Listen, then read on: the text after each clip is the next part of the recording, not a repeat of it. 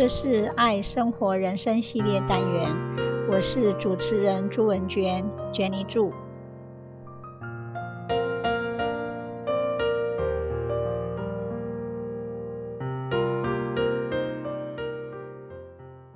今天我们来分享身心灵合一的美妙。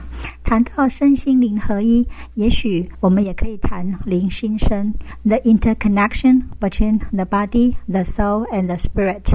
首先，我们来谈一谈我们的身体 （our body）。It is by our body that we function.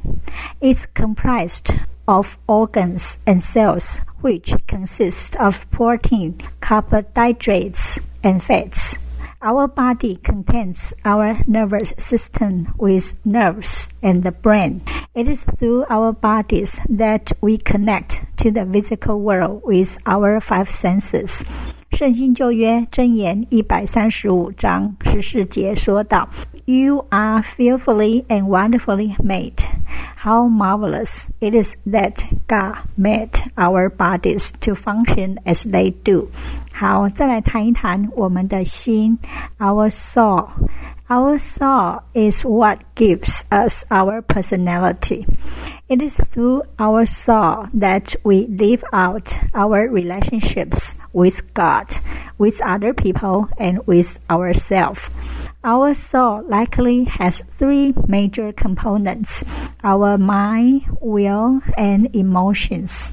Our mind has a conscious part and an unconscious part. The conscious mind is where we do our thinking and reasoning. The unconscious mind is where we hold our deep beliefs and our attitudes. It's also where we have our feelings, our emotions, and our memories. Our will is what gives us the ability to make choices through a very complex way. Our mind, our will, and our emotions are connected to the body through our endocrine, nervous, and immune systems. 好，谈完了心之后呢，我们要谈灵，our spirit。It is in our spirit that we have meaning and purpose in life. At the deepest level, our spirit gives us meaning and purpose, and our spirit enables us to love one another, ourselves, and God. It is through our spirit that we have communion and fellowship with God. Our spirit gives us intuition between right and wrong.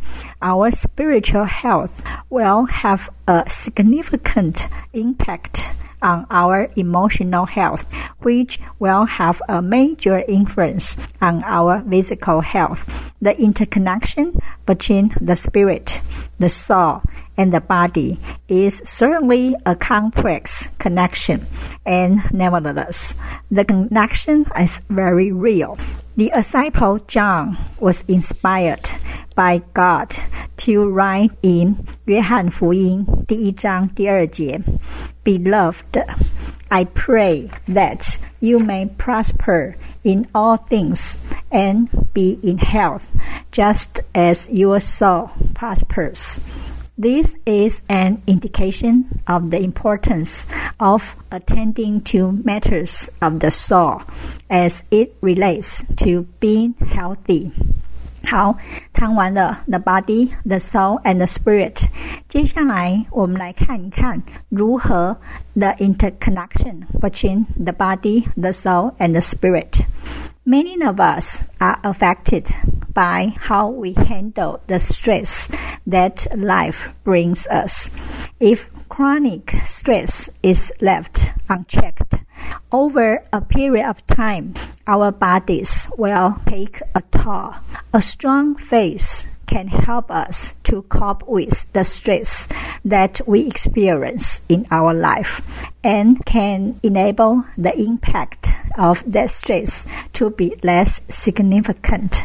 Often we attempt to cope with this stress through addictions and other methods of escape.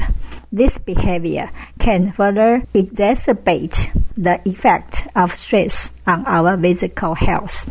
Nevertheless, a strong personal faith can be a resource that helps to manage stress. Therefore, we need to follow the order of faith, spirit, emotions, the soul, health, the body to live our life. 也就是说， 如果一般人说身心灵合一，我们的次第应该是灵心身。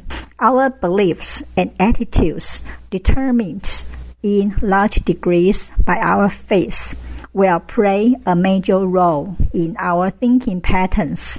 Our day to day thinking will have an impact on our emotions and feelings, and our emotions and feelings will have a major impact on our behaviors and physical health. 好，那我们如何能够上达天听，然后呃修到灵的境界呢？Actually, our spirit is our inner voice. We can build great wisdom and genius by spending time each day in grateful communion with our inner voice. What better way of creating a more fulfilling life than by mastering the art of tuning into our most inspired and ingenious self, our inner voice?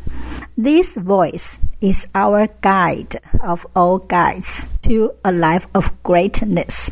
We cannot attune to this inspiring voice without living a more inspiring life. For example, genius, creativity, and a silent power emerge from our heart and mind the moment we do. The secret of tuning into its significant messages is having a heart filled with gratitude. When our heart is opened wide with gratitude, our inner voice becomes loud and clear, and our most life messages enter into our mind with ease. If our heart is filled with gratitude, it is almost impossible to stop our inner voice from speaking clearly and profoundly. Many great spiritual revelations and mental attributes are suddenly burst from within us when our voice on the inside becomes louder than the many voices or opinions on the outside. The immortal masters of life have been those who have mastered the ability to attune to their great inner voices. Those great beings that mastered this talent left their marks in history from Christ, who listened to his heavenly Father, to Dante, who listened to Beatrice, to Walt Whitman, and many others who listened to their guiding whisper, all have impact humanity with the immortal expressions of their inner voice. As our voice on the inside grows in clarity and strength, so will our inspiration when we listen. Our inner voice will put no limits on our life. Our spirit actually is our inspirations and intuitions. It is very important for us to follow the inspirations and intuitions of our inner hearts. It is a blessing that no matter what happens, we will eventually learn and unfold our inner spiritual mission, talent, and destiny in our daily life. The inspired beings throughout history learned to follow it. Those who have ignored it have passed by many opportunities it could have provided. To sum up, we have to learn to achieve our spirit by meditations and listening to our inner voice as much as possible.